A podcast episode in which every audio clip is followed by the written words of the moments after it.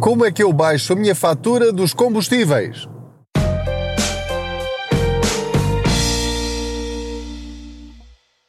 Olá, eu sou o Pedro Anderson, jornalista especializado em finanças pessoais e aproveito as minhas viagens de carro para falar consigo sobre dinheiro. Faço conta que você vai sentado ou sentada aqui ao meu lado e vamos juntos tentando encontrar algumas alternativas para ficarmos com mais algum dinheiro na carteira ao fim de cada mês.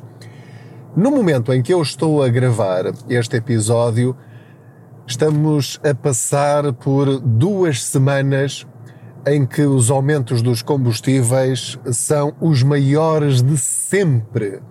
Ou seja, em duas semanas os aumentos ultrapassaram os 20 cêntimos por litro, o que quer dizer que para muitas famílias isto está a ser absolutamente dramático porque mexe diretamente com o dinheiro disponível para todas as outras despesas. As despesas com os transportes, isto é, para ir trabalhar, para levar os miúdos à escola, para ir às compras, etc., é um valor que deve ser comportável no nosso orçamento familiar. Não é suposto que nos falte comida na mesa para abastecermos o nosso automóvel ou os nossos automóveis. Agora, eu sei por exemplo, através da experiência de colegas meus, eh, jornalistas, que, por exemplo, eh, moram fora de Lisboa e que gastam três depósitos por mês de combustível só para virem trabalhar. Estamos a falar de, neste momento, 300 euros por mês ou mais em combustível.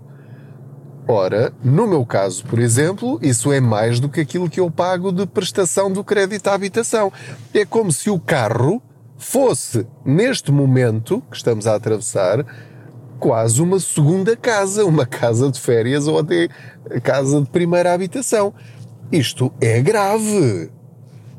Há pessoas para quem não faz assim uma grande diferença. Mas para famílias com rendimentos normais, a rondar os mil euros cada um por mês, vá, mais ou menos, eh, já não falo sequer para quem tem rendimentos inferiores a isso, porque aí então é mesmo a doer. E portanto, queria nestes breves minutos dar-vos ou recordar-vos algumas dicas que uh, minimizam, não resolvem, neste momento já não resolvem, mas minimizam um bocadinho o problema.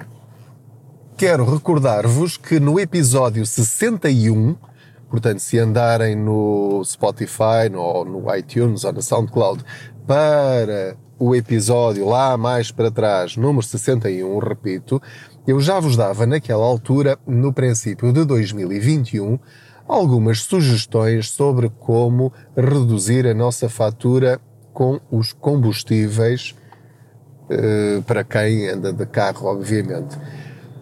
Ora, eu neste episódio vou repetir essas dicas e adaptá-las e acrescentar outras. Desculpem lá, tive de buzinar que havia aqui um senhor a meter-se sem ter feito o pisca. Acabei de abastecer esta semana e paguei cerca de 100 euros para encher o depósito de combustível. Gasóleo. Isto é absolutamente dramático. E eu estou a abastecer, e esta é a primeira dica de todas, ou seja, há dicas que funcionam, todas elas funcionam, mas há algumas que são relativamente eh, irrelevantes. Ou seja, não é por poupar 10 cêntimos a fazer uma determinada coisa que vai mudar o seu orçamento mensal. Portanto, depois falarei dessas que são irrelevantes, mas que também as pode aproveitar se quiser. Há duas dicas que são realmente fundamentais. A primeira é abastecer no posto mais barato na área onde se encontrar quando precisar de abastecer.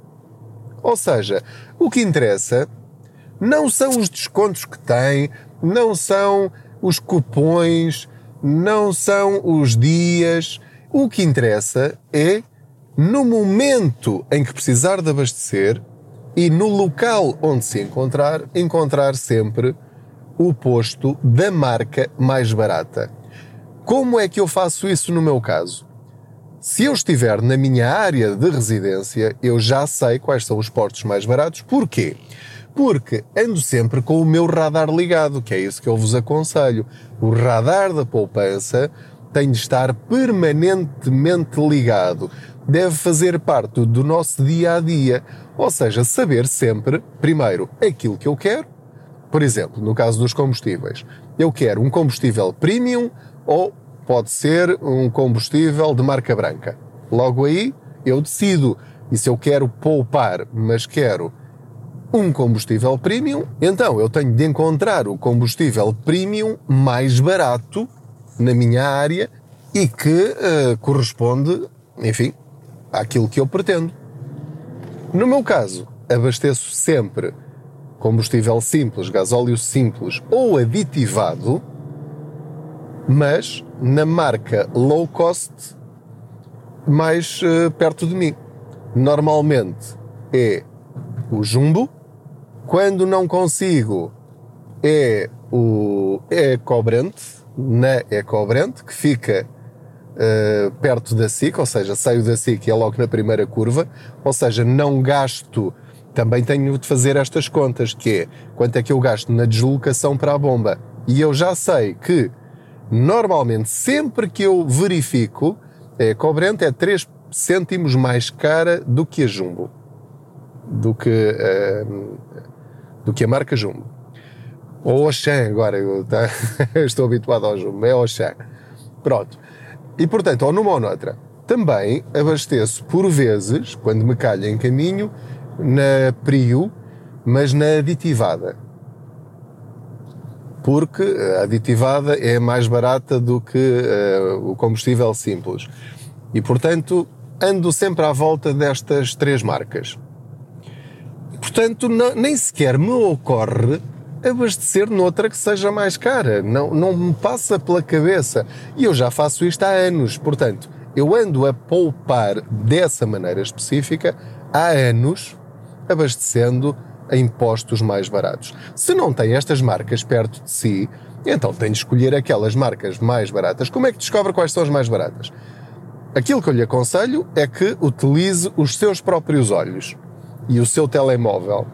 Ou seja, passa por uma, e toma nota, aqui está a 1,80€. Ok, passa pela outra, aqui está a 1,75€. Ok, passa pela outra está a 1,72€. Passa pela outra, está a 1,68€.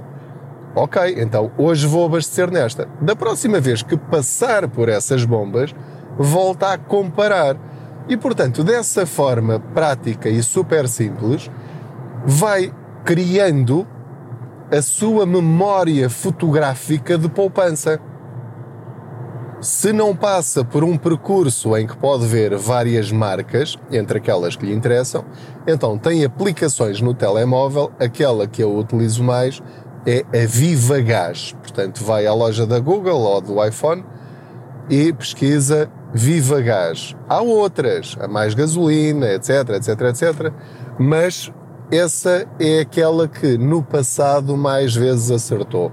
Se ainda continua a acertar ou não, não sei porque já não uso há bastante tempo, porque eu faço isto pela minha memória e criei esta rotina. Portanto, eu já tenho uma rotina de poupança em termos de combustíveis. Como vos disse, é numa destas três. Só se eu não conseguir abastecer numa destas três, então é que eu vou procurar aquela que será mais barata. E nessas situações, normalmente acabo por abastecer na Galp, porque porque tenho sempre aqueles cupons de desconto de 10 cêntimos. Eu não abasteço é sem qualquer espécie de desconto, só se eu estiver absolutamente desesperado, com um litro de, de combustível no depósito e estiver na autoestrada e tiver de abastecer naquele posto, porque senão fico com o carro parado uh, na berma. Portanto, só nessa circunstância é que eu abasteço sem descontos. Esta é a minha primeira estratégia. A segunda estratégia para abastecer, não é para abastecer, para poupar na fatura dos combustíveis, é muito simplesmente através da minha forma de condução. Nós ignoramos, não levamos isto a sério mas deixe-me dizer-lhe, provavelmente alguns de vocês estão a ouvir este episódio enquanto conduzem, há uma margem de descontos por litro que estão simplesmente no seu pé. A força com que carrega no seu uh, pedal do acelerador tem um peso no seu gasto de combustível que você não imagina. Pode chegar aos 20%. Ou seja, simplesmente por não acelerar à maluca, simplesmente por deixar de brincar aos pilotos de Fórmula 1, você pode dar a si próprio um desconto de 20 cêntimos por litro. Ou seja, você abastece 100 euros no posto de combustível mais barato e depois a seguir pode ter aqui, agora estou, estou a dizer um exemplo ao acaso, não, não, não fiz esta conta, mais 3 ou 4 dias de condução de graça, não sei se estou a exagerar, provavelmente estou a exagerar um bocadinho, mesmo que seja um dia ou dois, de graça, uh, simplesmente por não acelerar nas descidas e deixar o carro ir engatado acima das mil rotações. Basta isso para todas essas descidas, ou mesmo retas, lhe saírem de graça, porque o seu carro não consome nada, consome zero. Neste preciso momento em que eu estou a gravar convosco, deixem-me só ver aqui. Vou pôr aqui no, no computador de bordo. Pronto, o consumo está a zero. Eu estou no IC19 e estou a consumir zero. E estou aqui numa descida durante um quilómetro ou, ou, ou o tempo que for. Portanto, eu até utilizando o cruise control, agora vou pôr aqui o cruise control e vou pôr aqui a 60 km hora. Eu estou a gastar neste momento em que estou a falar 6 litros aos 100. Está entre os 4, agora 4, está em cruise control. Estou a 60 km por hora no IC19, a caminho de casa. Agora está a 3 litros aos 100. 3,5, etc, etc. Agora ele está-me a pedir aqui a quarta, mas vou continuar com o cruise control. Portanto, está aqui a rondar sempre os 5. Os 5, abaixo dos 4, depois há uma subidazinha, ele automaticamente eh, sobe um bocadinho também, mas vou a 60. Ora, para muitos de vocês, e até para mim próprio, ir a 60 no IC19 é quase criminoso. Porquê? Porque eu posso ir a 90, até posso ir a 100, até posso ir a 110. Uh, uh, obviamente, ilegalmente, não é? Não, não estou a aconselhá-lo a fazer isso. Mas eu posso chegar 5 minutos mais cedo a casa se acelerar bastante. Só que em vez de 5 aos 100 ou 4 aos 100, vou estar a gastar 7, 8 e 9. Ou seja, quase o dobro. Eu, em vez de estar a pagar uh, o litro do gasóleo a 1 euro, estou a pagar a 2. Só para chegar alguns minutos mais cedo a casa. Mas é chato ir a 60 km por hora? É, mas é isso que lhe estou a dizer. Se a sua situação for dramática ao ponto de ter mesmo de poupar nos combustíveis, é destas duas maneiras: comprar mais barato e gastar o mínimo possível na sua condução, se o seu carro tiver cruise control, utilize-o não apenas nas grandes distâncias, quando vai à terra, ou ao Algarve, ou ao norte, ou qualquer coisa, mas mesmo no dia a dia, em locais onde isto faça sentido. Obviamente, no centro de Lisboa, ou no centro da cidade onde vive, eh, no Porto, Coimbra, Braga, seja lá onde for, obviamente não faz sentido andar com o cruise control. Mas, por exemplo, no percurso entre o meu trabalho e casa, eu apanho a autoestrada de Cascais ou apanho a CREL e apanho o IC19. E, portanto, nesses percursos eu posso utilizar o cruise control a 60 km por hora. Talvez consiga, nunca fiz essa conta, hei de fazer um dia destes. E depois mostro-vos o resultado no blog www.contaspoupanca.pt uh, para mostrar o grau de poupança que se pode ter por passar a andar sempre no máximo a 60 km por hora. Isto vai mudar a sua vida? Não. Vai poupar imenso? Vai. Vai chegar um bocadinho mais. Uh, não é atrasado, porque a ideia não é chegar atrasado, mas vai chegar um bocadinho depois ao seu destino. Sim. Mas é destas duas formas que você pode poupar nos combustíveis. E acredite, isto funciona. Isto funciona. Mesmo que não tenha computador de bordo, tem o conta quilómetros, portanto já sabe que vai andar a 60 quilómetros este mês, por hora. Vai ser uma seca? Vai. Algumas pessoas não vão conseguir fazer isto? Claro, mas só faz isto quem quer. Se precisar poupar, garanto-lhe que funciona. O seu depósito vai render muito mais, porque vai gastar menos para fazer exatamente as mesmas distâncias. É isso e usar as, hum, as mudanças o mais altas possível.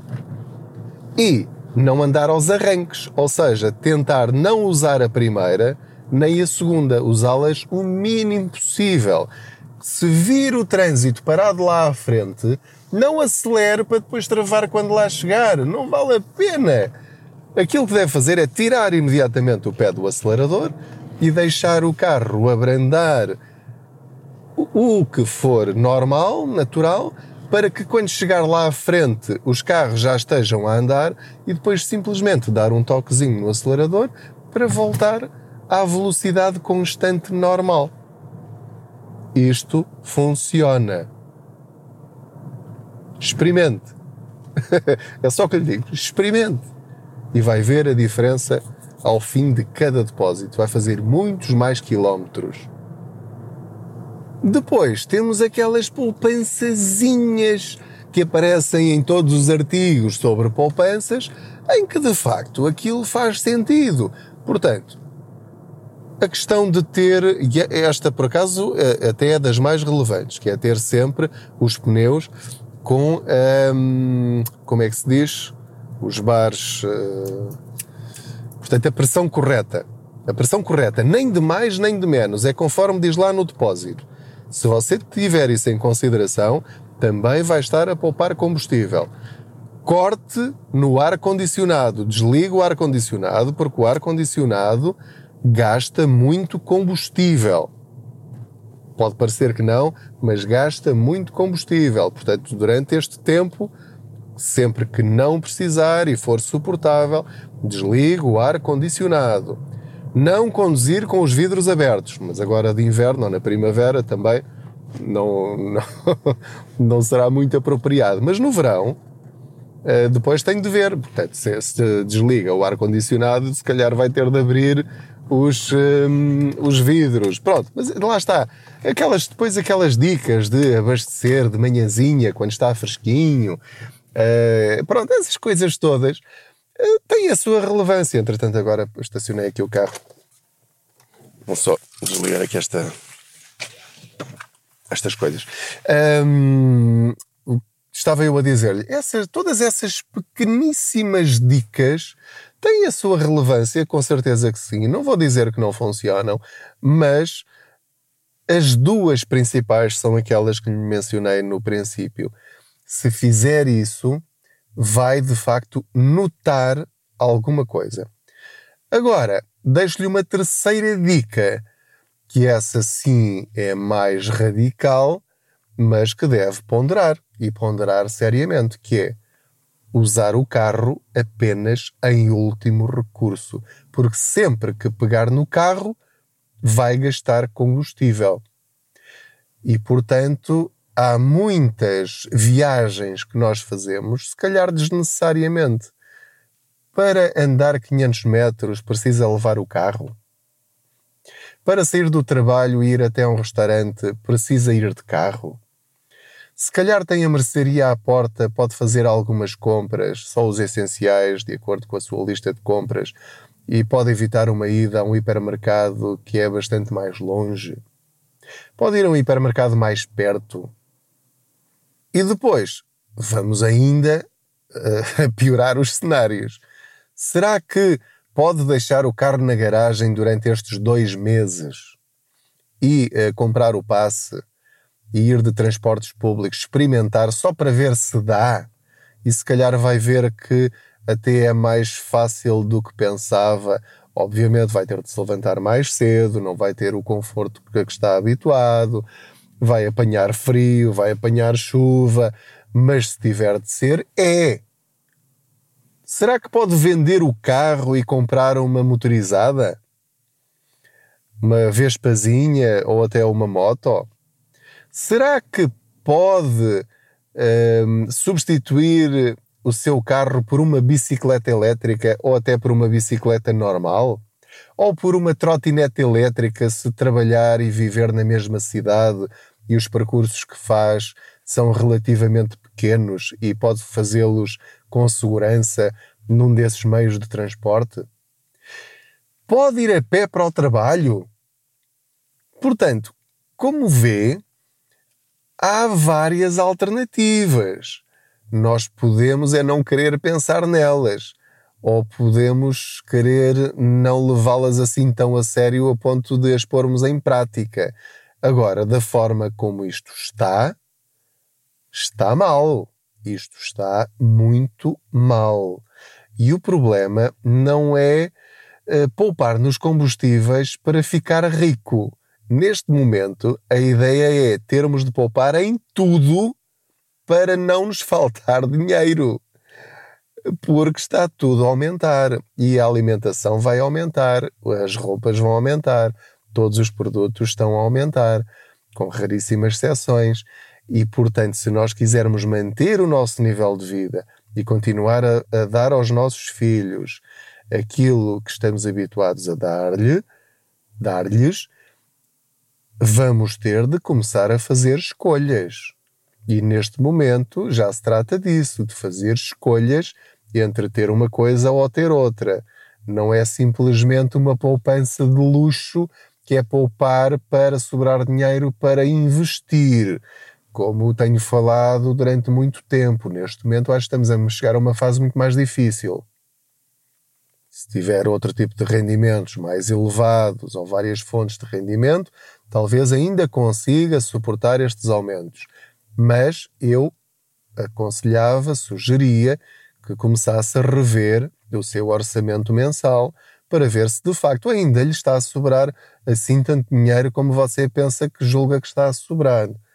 Pode já não estar nessa fase, ou pode estar a deixar de estar nessa fase. Portanto, são estas dicas que eu queria recordar-lhe.